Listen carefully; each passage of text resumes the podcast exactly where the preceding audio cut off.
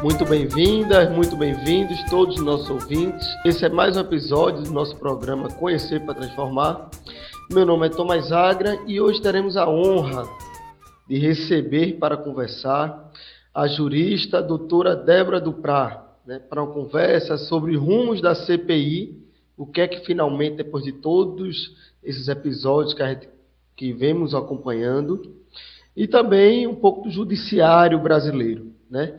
Lembrando que a doutora Débora Duprá ela foi membro do Ministério Público Federal durante os anos de 1987 a 2020 e aí também chegou a exercer a função de Procuradora-Geral da República e hoje ela é advogada. Né? Esse é nosso programa de podcast transmitido ao vivo pelo canal do YouTube do Centro de Formação Paulo Freire. Débora, seja muito bem-vinda. Nosso nosso programa Conhecer para Transformar, esse programa semanal que a gente vem discutindo a política brasileira e fazendo análises para toda a militância, não é isso? Muito boa noite, Tomás. Eu fico muito agradecida pelo convite. É um prazer estar aqui. Eu acho extremamente importante esse tema que vamos tratar hoje. Então, hoje a gente já vem acompanhando, doutora Débora, é, o desenrolar da CPI, né? O senador Humberto Costa, inclusive, já esteve aqui, a gente já analisou na, no momento da efervescência política que estavam trazendo todas aquelas informações, bombardeando a gente de informações é, que chegava a ser espantoso, né? A gente que achava que era apenas um negacionismo, quando a CPI vai investigando e tem grandes indícios de corrupção, é, no momento crucial, né, que dessa pandemia da saúde, enfim, né, que a gente muito triste da nossa política brasileira. Então hoje a gente te convida, né, você que está inteirado e aí pode também dar uma contextualizada.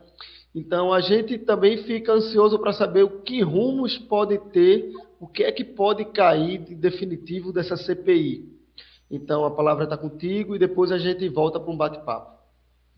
Bom, Tomás, eu acho que a gente tem que começar é, chamando a atenção para a importância desse relatório produzido pela CPI. Ele contém uma quantidade enorme de informações valiosíssimas ele precisa ser apropriado pela sociedade brasileira para ela se dar conta da política de morte que ela foi submetida. Né? E o relatório ele também permite afirmar que essa política ela foi conduzida principalmente pelo presidente da República, Jair Bolsonaro. Né? Além, a, apesar de ter outros atores importantes, a gente não pode perder o foco da centralidade do presidente da República nessa política da morte. Ele fez escolhas e escolhas quando ele tinha informações disponíveis para decidir de forma diferente. Há já, na atualidade, estudos que é, contabilizam é, a quantidade de mortes evitáveis se uma série de medidas for, tivessem sido adotadas ao contrário do que postulou o presidente da República. E já se chega num quadro muito otimista a um cenário de 120 mil mortes é, evitáveis. Outros cenários mais severos, né, enfim, considerando o inteiro desenrolar da coisa, considera é, 400 mil que 400 mil mortes teriam sido evitáveis se todas as recomendações preconizadas pela ciência, pela, pela experiência internacional tivessem sido adotadas. É, eu também quero chamar atenção para é, o que é a chegada ao poder de uma pessoa sem amparo num partido e sem quadros. Né? Eu acho que isso é outro dado que a CPI evidencia, como o governo ele foi, é, enfim, tomado de assalto por oportunistas, por pessoas desprovidas de qualquer ética, de qualquer moral, e elas foram, enfim, se formando em torno do presidente. É, e ele desprezou o conhecimento acumulado dos órgãos técnicos, da burocracia estatal, que foi, vem sendo organizada desde a Constituição de 1988, em favor desses sujeitos com nenhuma responsabilidade com a coisa pública. E eu acho que, apesar da corrupção nesse quadro, né, enfim, ela ser algo que indigna, eu acho que nós temos que lembrar que a corrupção não tem centralidade na vida é, é, política. Assim, é, é um dado ele, é fundamental, mas a gente perde um pouco a dimensão do que, que foi essa crise sanitária, essa política de morte. Né? Então, eu quero começar por um, um aspecto que é a tese do Bolsonaro de imunidade de rebanho. Eu, vamos começar lembrando que o Bolsonaro ele viaja para a Flórida, nos Estados Unidos, que era o epicentro da pandemia, logo no início de março de 2020.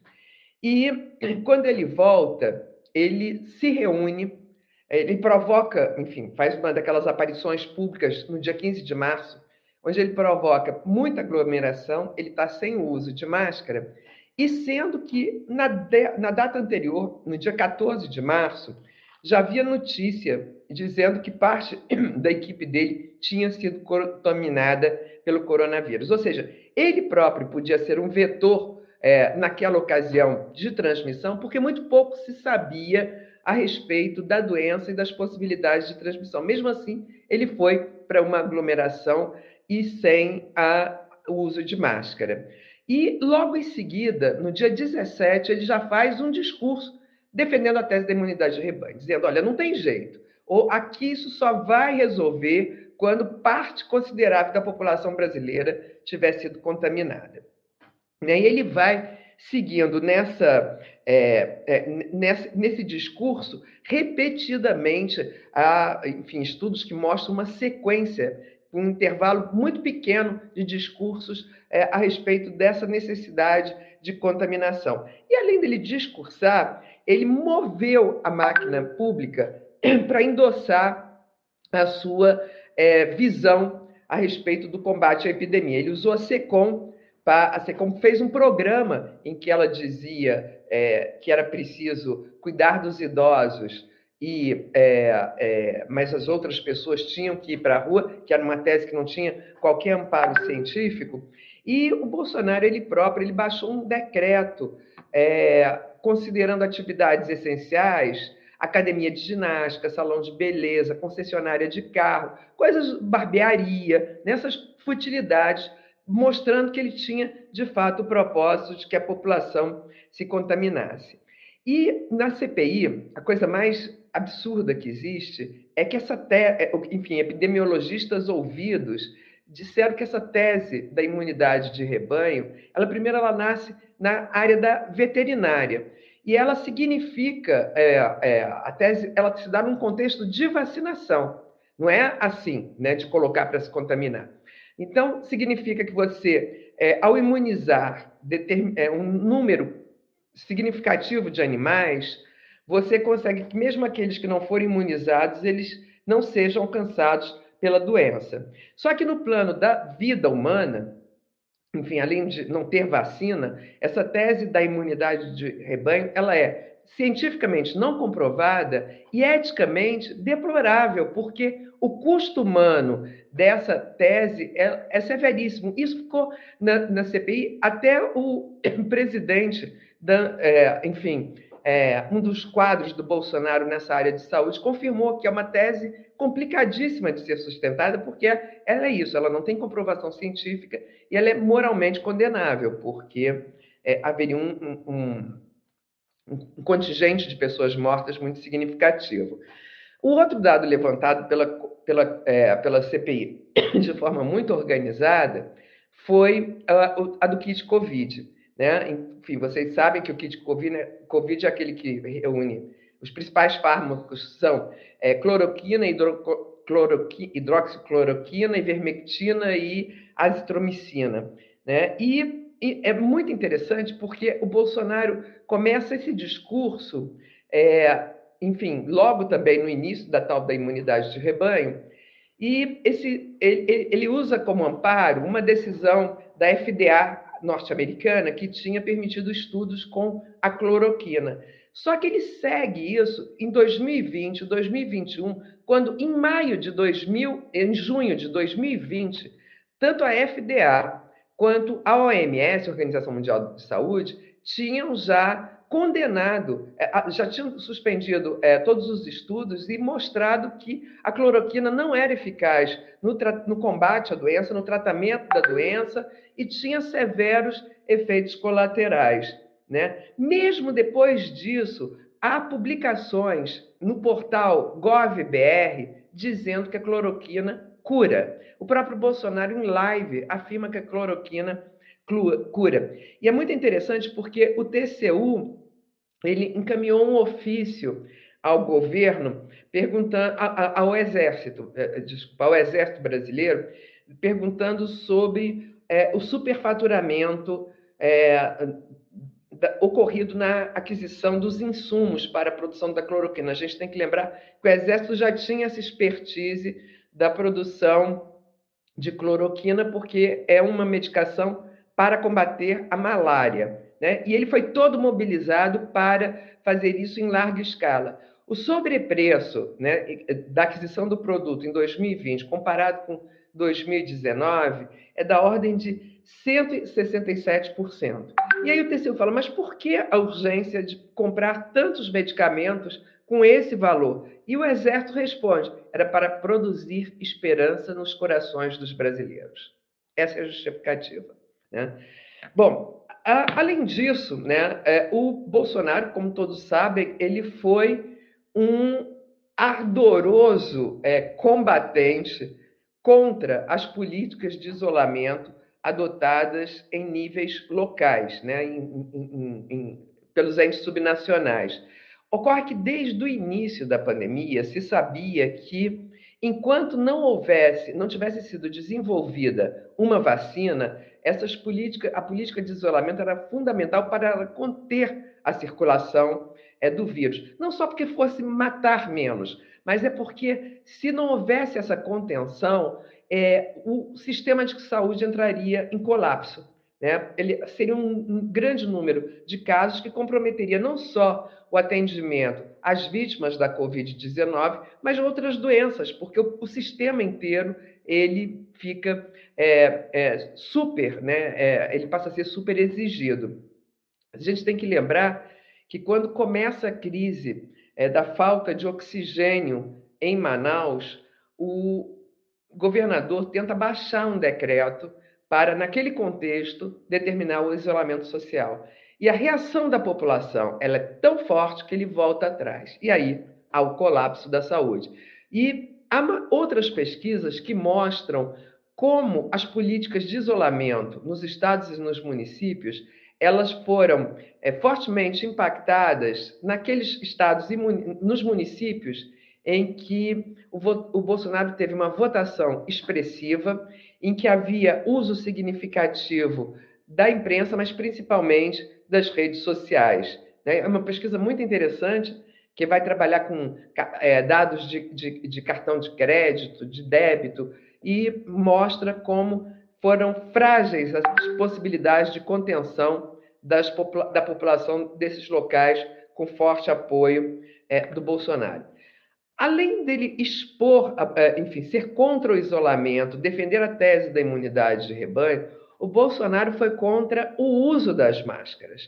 Né? A gente tem que lembrar que o Bolsonaro ele vetou é, um PL que determinava o uso de máscaras em espaços públicos ou espaços privados acessíveis a público, a distribuição de máscaras em unidades prisionais e unidades socioeducativas, é, enfim, um meio tão inofensivo né, para a, a, a população, que é botar um artefato na face para ele não ser um transmissor, né? aquilo que ativa o princípio da solidariedade, vamos todos nos cuidar, e isso a gente consegue conter a circulação dos de vírus, mas não, ele até recentemente, numa entrevista, numa live que ele produziu, ele falou: olha, até agora eu não vi nenhuma pesquisa testando a, a, a, a potencialidade, a capacidade que as máscaras têm de é, conter a circulação do, do, vírus. Eu não acredito nessas máscaras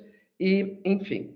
É, a outra, o outro episódio é a da, da compra das vacinas. Eu não quero entrar aqui nem no dado da corrupção, porque esse é o elemento que menos junta Bolsonaro aos fatos. Mostra que a sua burocracia, sim, se envolve em corrupção, mas ele, Bolsonaro, tem ali, né, tem alguns indícios, mas eu quero chamar atenção para os aspectos de saúde, né, na aquisição é, da vacina. O presidente do Butantan, ele mostrou que o mundo iniciou a vacinação com, em 8 de dezembro de 2020. E daí, até o final de dezembro, ele disponibilizou o mundo, né? uma quantidade de 4 milhões de doses de vacina. Naquela época, o Butantan já, tava, já tinha produzidas 5 milhões de vacinas. E tinha, desculpa, mais de 4 milhões de vacinas, os números são aproximadamente esses, e 5 milhões é, de doses em processamento. E aí a gente tem que lembrar o episódio né, em que o Butantan oferece a Covaxin ao Ministério da Saúde. O ministro da Saúde ele aceita, diz que essa vai ser a, vacina do Brasil, porque é a vacina mais rápida, né, e com, enfim, com, com a possibilidade de, é, enfim, já com testagem avançada, enfim, por várias razões. Ele chega a anunciar que ela vai entrar no Programa Nacional de Imunização. No dia seguinte ao anúncio, o Bolsonaro diz: de jeito nenhum. Vacina é, chinesa, vacina é, do Dória, não vai. E não entrou. Então, nós podíamos, o Brasil podia ter iniciado essa vacinação em dezembro. E esse episódio ele atrasa a vacinação, além de outros envolvendo principalmente a aquisição da Pfizer, né? Da Pfizer. A, a, a CPI revela a quantidade de provocações que a empresa faz ao governo federal para a aquisição que não são é, respondidas. Quero chamar atenção aqui porque a hipótese é de um crime gravíssimo em relação ao que ocorreu é, é, aos povos indígenas. Né? É, aqui os dados são muito impressionantes, porque é, já no início da pandemia, a, a Fiocruz, a Fundação Getúlio Vargas, fizeram um estudo sobre a vulnerabilidade é, dos povos indígenas no Brasil à pandemia da Covid-19. E essa pesquisa ela já levava, é, é, ela, ela, já tinha a, a conclusão de que ela tinha um impacto muito desproporcional sobre esses povos e levantavam dados a respeito de internação né, de indígenas na área da Amazônia Legal e como houve um aumento exponencial de internações por idade. Né? A gente tem que lembrar que a Covid atingiu primeiro a, é, a população idosa. Então, há uma explosão de internações dos indígenas da área da Amazônia Legal logo no início da, é, da, da, da pandemia. Uma pesquisa também, ainda no primeiro semestre de 2020, ela mostra que é uma pesquisa de soro prevalência de anticorpos é, realizada pela Universidade Federal de Pelotas. Ela mostrou que os indígenas chegavam a ter quatro vezes me e meia mais chances de infecção do que os brancos. E depois um estudo retrospectivo, ele provou que a mortalidade hospitalar entre os indígenas, ela foi proporcionalmente a mais alta entre os grupos pesquisados. Ela supera, inclusive, a de pretos e pardos em quase todas as faixas é, etárias.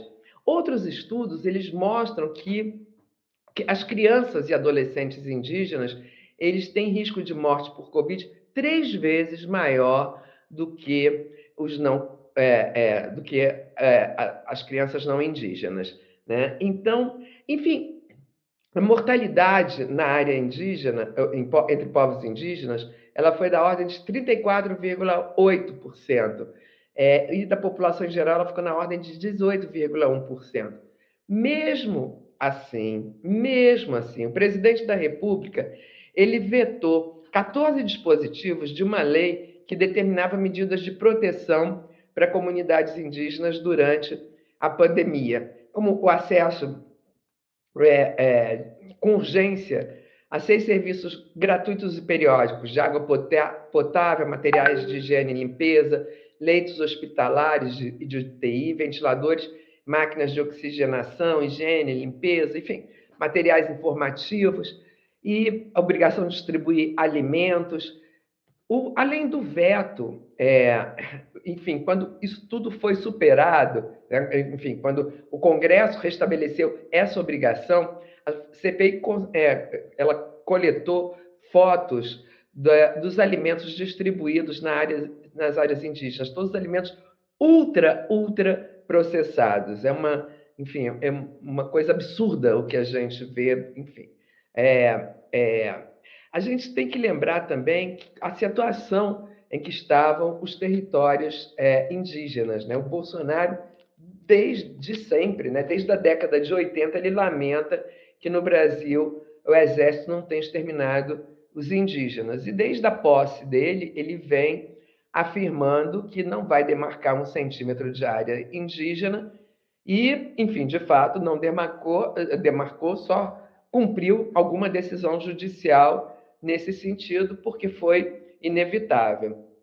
Mas, é, além disso, ele é um, forte indutor da invasão é, das terras indígenas, seja por ela, porque foi fragilizando as fiscalizações, né, é, seja porque ele próprio sugere que atividades de todo tipo podem ser realizadas em áreas indígenas. A gente tem que lembrar que ele próprio encaminhou ao Congresso Nacional um PL né, nesse sentido, o PL 191.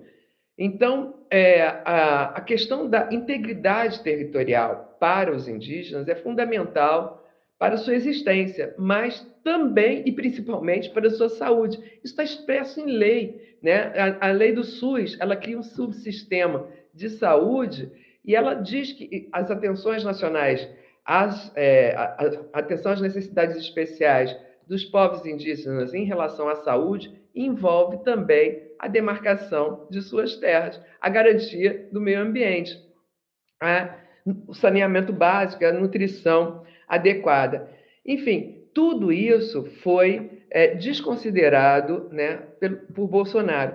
A gente tem que lembrar também que a PIB entrou com uma ação no Supremo Tribunal Federal e o relator ele considerou que é, não havia nenhuma medida efetiva de enfrentamento à Covid nos territórios indígenas e determinou, portanto, que o governo apresentasse um plano para isso, além de um plano de barreiras sanitárias.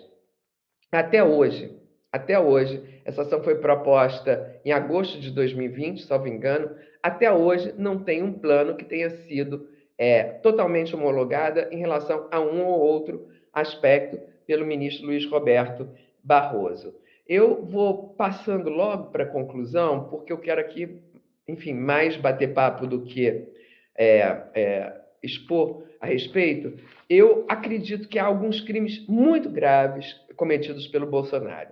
O primeiro deles é um, é um crime contra a humanidade. O, esse crime contra a humanidade, há dois crimes contra a humanidade que o Bolsonaro é, cometeu.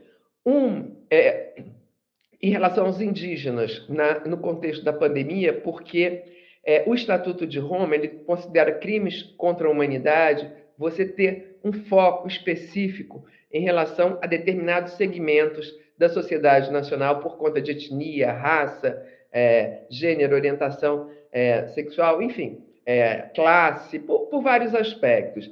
Mas um outro é relativo a, a, a um quadro geral, digamos assim, de violações massivas, de violações massivas contra, é, como uma política é, de Estado. E há um estudo muito interessante, também pela professora, uma das pesquisadoras é a professora é, Deise Ventura, que ela vai analisar é, se, é, é, desculpa, é, esse dispositivo do Estatuto de Roma é o sétimo 1K. Ele vai falar outros é, atos desumanos, como é, ele classifica de alguns atos desumanos, né, a morte, a, enfim, vários deslocamentos forçados, e aí ele vai falar outros atos desumanos de caráter semelhante que causam grande sofrimento ou afetem gravemente a integridade física ou a saúde física ou mental.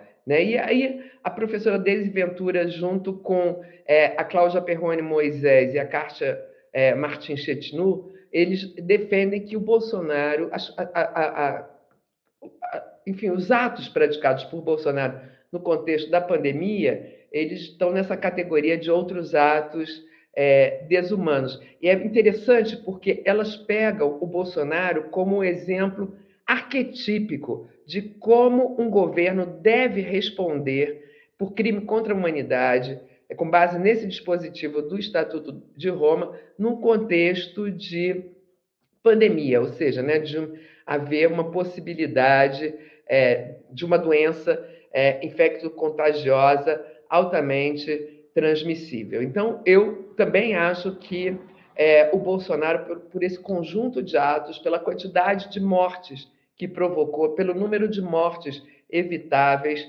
né, ele tem que responder, sim, pelo crime é, de é, é, por esse crime contra a humanidade previsto no Estatuto de Roma.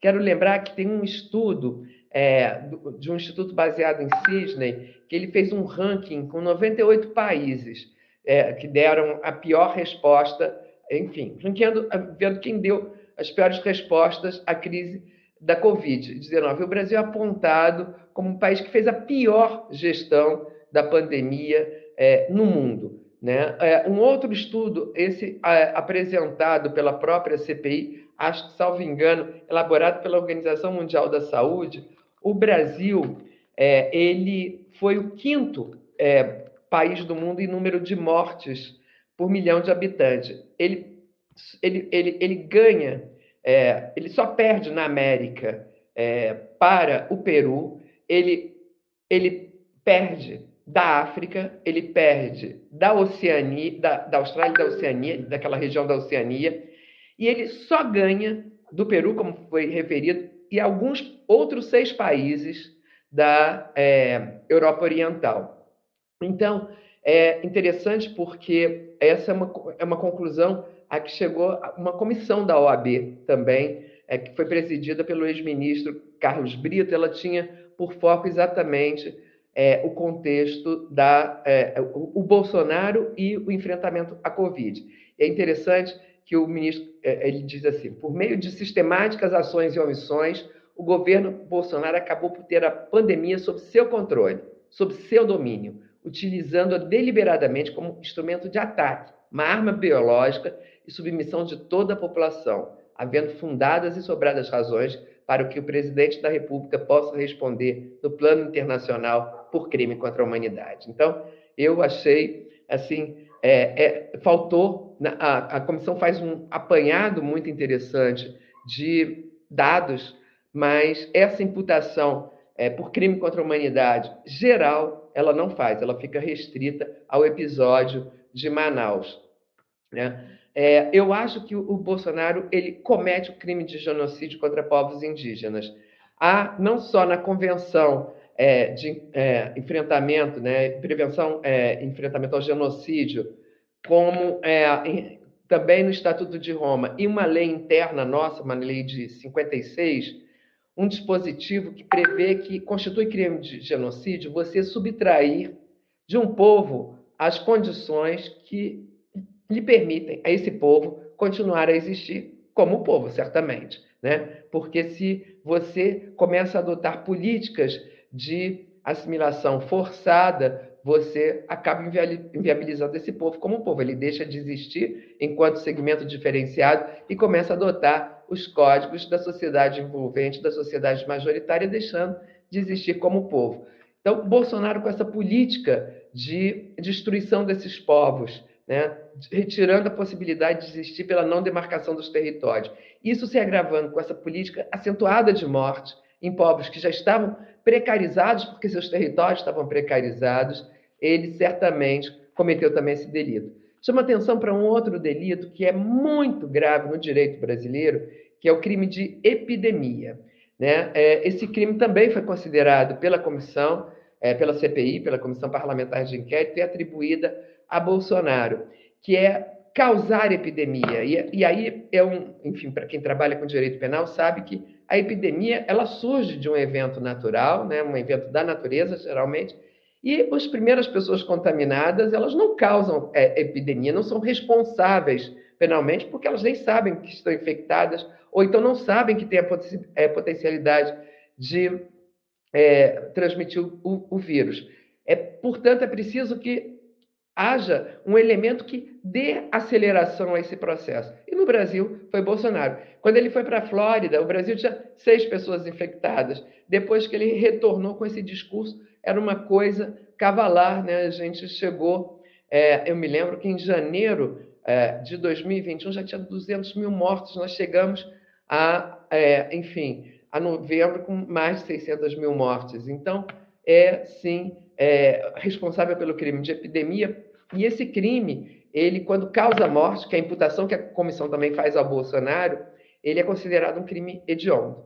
Né? O Bolsonaro comete vários outros crimes contra a saúde pública, né? exposição a perigo dano da população, enfim, crimes outros que. Ah, e um crime que eu acho que é muito interessante imputar a ele, que é o do charlatanismo. A pena é muito pequena, mas ele é de uma simbologia Importante porque tem um presidente da República charlatão que prescreve medicamento não, é, é, enfim, um medicamento como se fosse a salvação, né, quando as autoridades de saúde não recomendam. Então, eu quero chamar, eu, eu gostaria de chamar atenção para essa disfuncionalidade que nós vivemos, de um presidente que faz uma política de morte, adota uma política de morte num contexto é, em que todos os países eles estabelece entre si um necessário regime de cooperação, né, porque a pandemia atravessa fronteiras, é preciso conhecimento entre eles, fornecimento de dados, organização é, de informações para que possam enfrentar mais eficientemente é, a, a Covid-19. E o Bolsonaro ele provocou uma catástrofe, não só em termos nacionais, porque, né, ao não combater eficazmente aqui, ele também produziu é, impactos é, externos. Então, ele foi um vetor, ele próprio, de disseminação no mundo. E precisa ser responsabilizado, nós precisamos é, ter atenção para o que passa no Brasil e com a, enfim, como as instituições convivem com isso de uma maneira quase natural. É importante lembrar que, antes de existir a, a, a, CPI, muitos desses fatos foram organizados dando ensejo a crimes é, a, a, representações por crimes comuns junto ao Procurador-Geral da República e crimes de responsabilidade é, encaminhados ao presidente da Câmara dos Deputados. Eu mesma fui signatária de um pedido é, por é, enfim, uma representação pelo crime de epidemia, que o Procurador-Geral arquivou. Mas antes desse pedido, é, um conjunto de advogados organizou um pedido muito interessante sobre a conduta do, é, do governo brasileiro é, no contexto da vacinação, né? chegando à própria questão é, da, da eles começaram a exigir um tamanho de agulha que só tinha um fornecedor, enfim, mostrando o que, que era essa política de enfrentar os governadores na, no, no, no, isolamento quanto ao isolamento social isso está parado na PGR até onde eu sei. Então, nada me leva a crer que algum comportamento diferente vai ser adotado pelo Procurador-Geral da República, mesmo em relação à CPI, é, em relação às conclusões agora do relatório da CPI. O mesmo eu digo do, em relação aos pedidos de impeachment, né? já são 135, salvo engano, a maior parte deles no contexto da pandemia e não há nada. Então, esse é o cenário, infelizmente, né? e nós sinalizamos por isso para a sociedade de uma maneira geral que essas são condutas aceitáveis numa democracia, numa democracia é, como a nossa, é, são aceitáveis no contexto da Constituição de 1988. Não são. É isso. Vamos começar aí a conversar. Muito obrigado, Débora. É, todo esse apanhado que você faz é, nos ajuda a rememorar, a relembrar cada ato né, que ele foi praticando, negando e ajudando a chegarmos nesses números estrondosos de mais de 600 mil mortos pela Covid. É... Agora veja, você, no meio disso tudo, eu acho que primeiramente era bom a gente saber como se dá o processo, né? Veja, os senadores que estavam na CPI, eles investigaram, eles produziram o relatório e votaram o relatório. O relatório aprovado, é, e aí eu queria que tu explicasse a gente a, como é o trâmite ali para até chegar, por exemplo, numa possível condenação do Bolsonaro e o que aconteceria com essa condenação. Tá. É o, a, é, o relatório da CPI, eu falei aqui dos crimes comuns, mas ela apresenta, o relatório também apresenta os crimes de responsabilidade do presidente da República. Com relação aos crimes comuns, a Constituição prevê que é, o único legitimado para apresentar uma ação contra o presidente da República é o Procurador-Geral da República. Então, não há recurso a respeito disso. Né? Não, se o procurador decidir arquivar, se o procurador-geral decidir arquivar, não há o que fazer. Né? Se o procurador-geral denunciar por um crime menos grave e deixar de lado os crimes mais graves, tampouco ao, ao que fazer.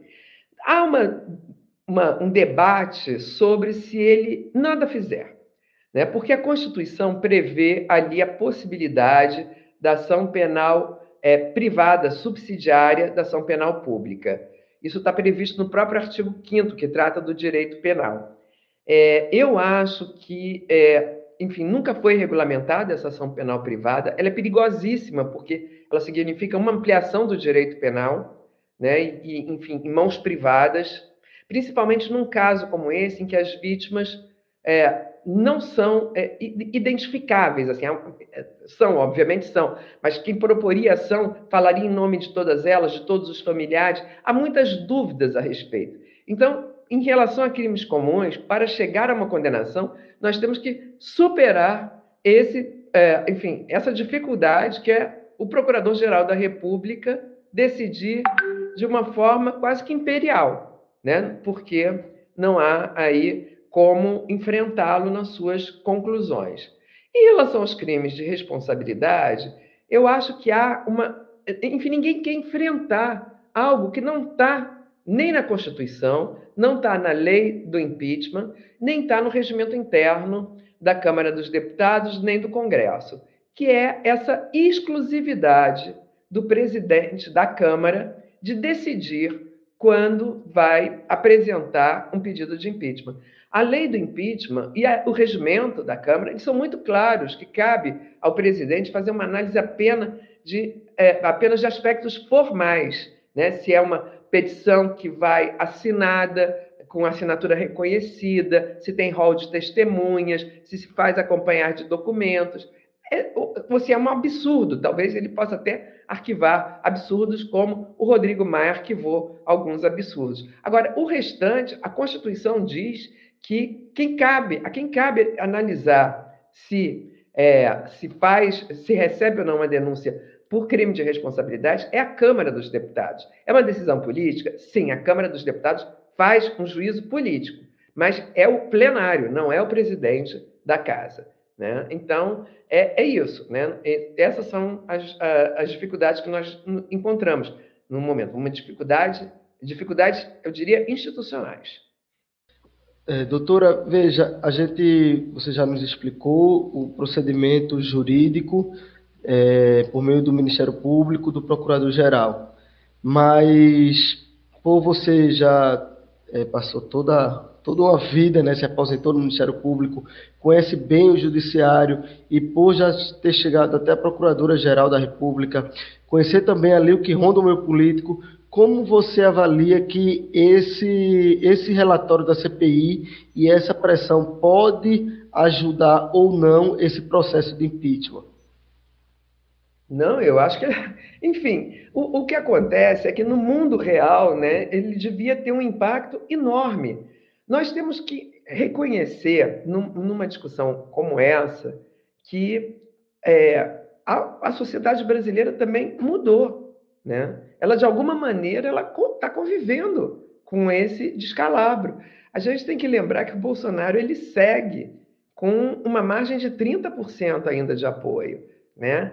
É, mas, fora isso, há um, um, um, vamos dizer, um número aí é, enorme dos que não se indignam né, dos que não tornam isso um caso muito grave. Um, um, presidente da República que conduziu uma pandemia da maneira como ele conduziu, tendo esse nível de aprovação e, e tendo ainda, né, associado à pandemia, feito pior, as piores escolhas econômicas, conduzido a população ao retorno é, ao mapa mundial da fome, né, as disputas pelos ossos, a falta de trabalho, a caristia, e isso tudo seguir né, dessa maneira, eu acho que, enfim, não vai ser o judiciário que vai é, decidir essa questão.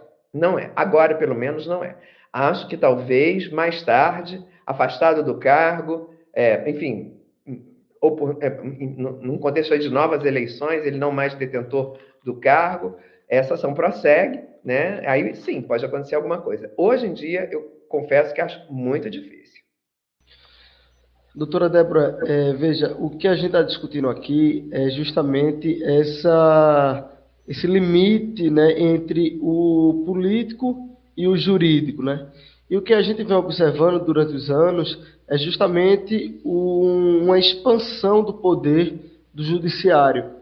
Então, eu queria que você pudesse fazer uma, uma pequena análise, assim, dar algumas opiniões sobre essa expansão tremenda, né? essa politização do judiciário e a judicialização da política. O que, que vem acontecendo? Todos os embates políticos que são travados na Câmara, o grupo que perde o debate judicializa no STF. Então, a gente, enquanto, é, e aí eu não diria só a esquerda como a direita, nós, enquanto é, a classe política em geral, acaba que também legitima e vai dando cada vez mais poder. Além do STF, a gente viu, por exemplo, o absurdo de 2018 com a questão do Lula, da prisão do Lula, a prisão em segunda instância, não deixando ele concorrer às eleições. E depois se provou que aquilo tudo já era uma jogada entre o Sérgio Moro e o Bolsonaro quando ele aceita ser ministro da Justiça. Então isso mostra cada vez mais que essa, essa linha tênue entre judiciário e política está cada vez mais nebulosa. Né? O que é que você, com toda a sua experiência, é, venha nos falar? Veja, é, a maioria daqui são. É, nem todo mundo, aliás, poucas pessoas são do mundo jurídico, então, assim, às vezes a gente nem percebe essa expansão extraordinária do judiciário, né? Gente, é pessoas que não são do, do judiciário e advogados e do mundo jurídico em geral. Mas aí o que é que você tem a avaliar, alguma opinião sobre isso? Bom, eu vou, eu vou afastar um pouco aqui algumas coisas que eu acho que precisam é, ter, uma, enfim, um enfoque diferente. Né? Primeiro, é, essa é uma discussão que não é uma discussão que ocorre só no Brasil, ela é uma discussão que vem sendo é, vem ocorrendo no mundo inteiro. Então, houve uma ampliação da função judicial no mundo. No caso do Brasil e da América Latina de uma maneira geral, ela decorre da necessidade de ter constituições é, robustas, constituições que tratam muito detidamente é, o regime de direitos, porque são constituições que vão fazer, de certa maneira, a passagem né, do colonialismo para a emancipação. Então, elas são constituições muito detalhadas. Como há um regime de direitos muito detalhados, a, é, a, a função judicial ela tende a se ampliar. A gente tem que lembrar que, além do regime de direitos, a Constituição ela amplia o acesso à justiça também. Né? Ela, ela, enfim, coloca atribuições de direitos humanos no Ministério Público, ela cria a Defensoria Pública, ela, enfim, ela vai ampliando, portanto, as possibilidades de judicialização.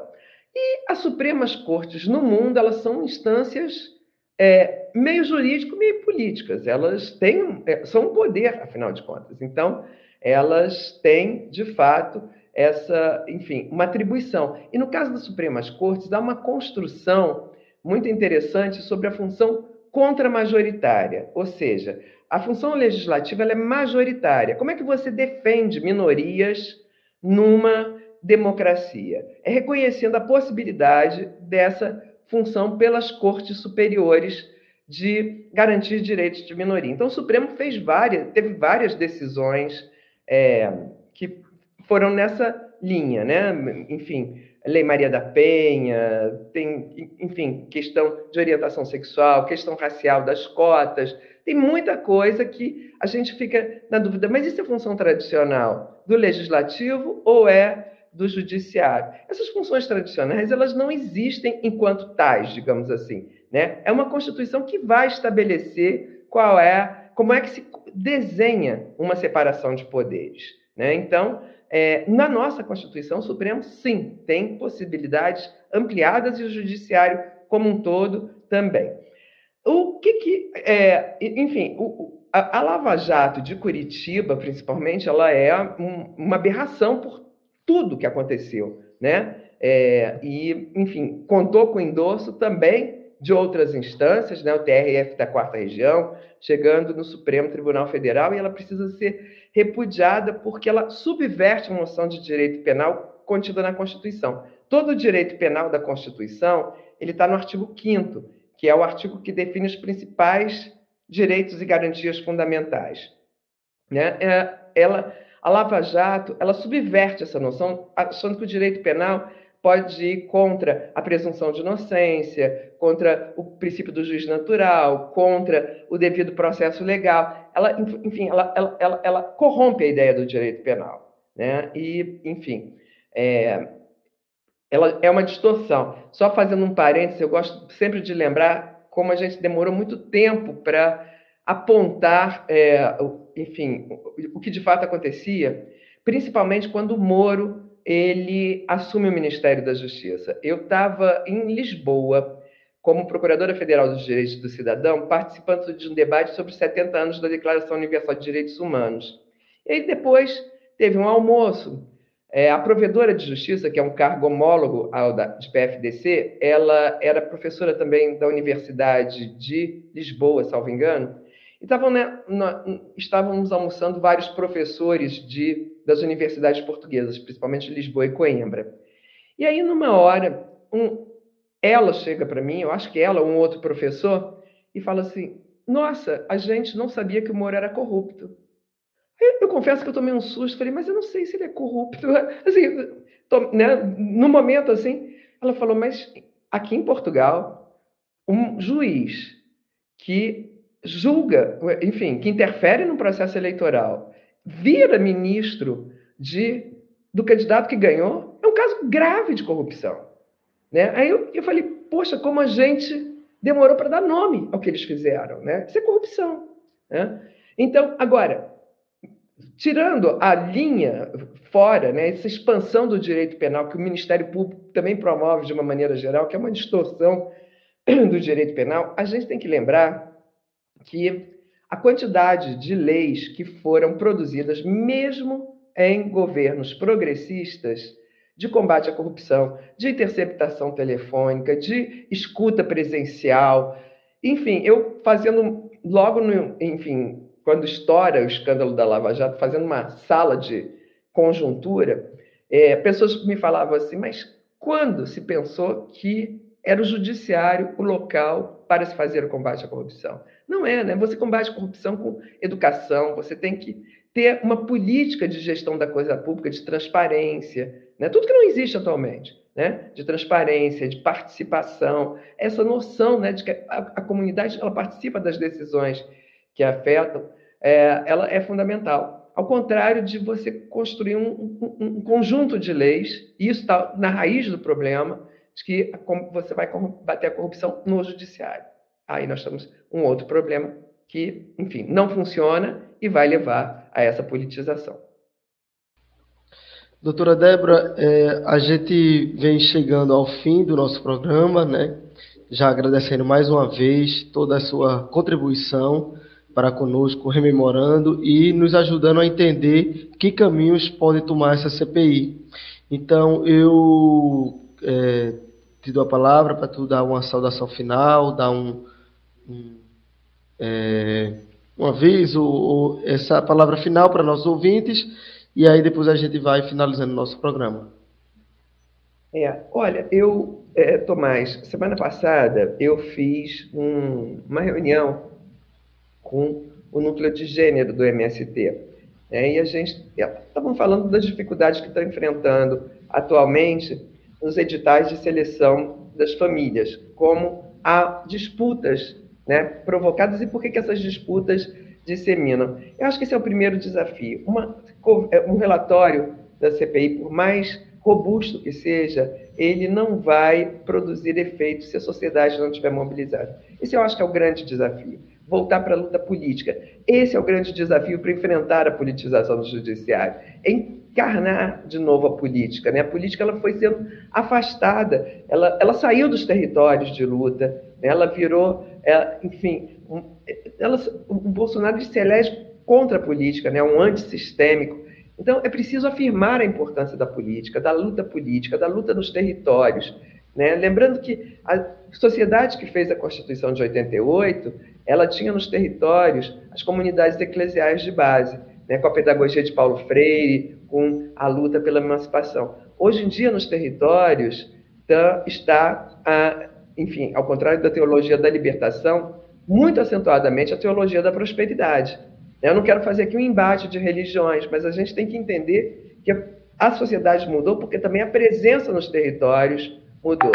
Né? Eu, eu olho isso assim com extrema preocupação, porque eu acho que se nós continuarmos é, dessa maneira, nós não saímos desse, dessa catástrofe.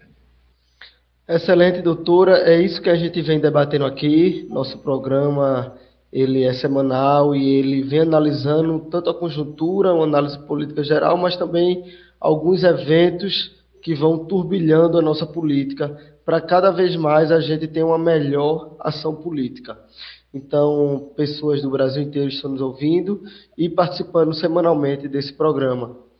Também agradeço mais uma vez, doutora, a sua participação e somos companheiros já e é, participaremos de outros, outros eventos e debates. Muito obrigado.